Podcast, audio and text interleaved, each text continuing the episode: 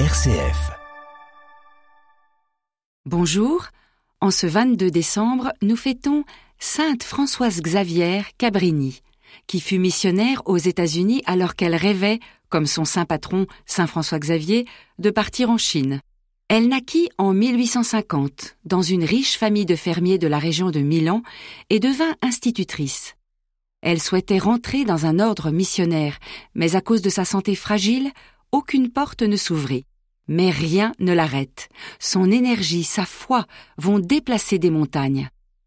Elle fonda en 1880 sa propre congrégation missionnaire, l'Institut des Sœurs missionnaires du Sacré-Cœur.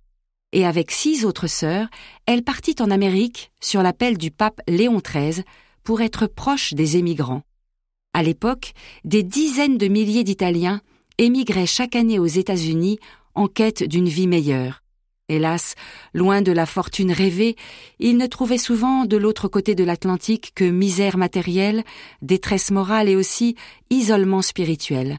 Très vite, grâce à la générosité des émigrants aisés, Françoise Xavier Cabrini fonda des écoles, des orphelinats, des hôpitaux et essaima sa communauté dans toute l'Amérique du Nord, mais aussi en Amérique latine. L'audace de Mère Cabrini et sa capacité à surmonter les obstacles étonnaient tous ses interlocuteurs. Où donc cette petite femme menue à la santé fragile puisait-elle une si grande énergie? Elle aimait à répéter Je peux tout dans le Christ qui me donne la force.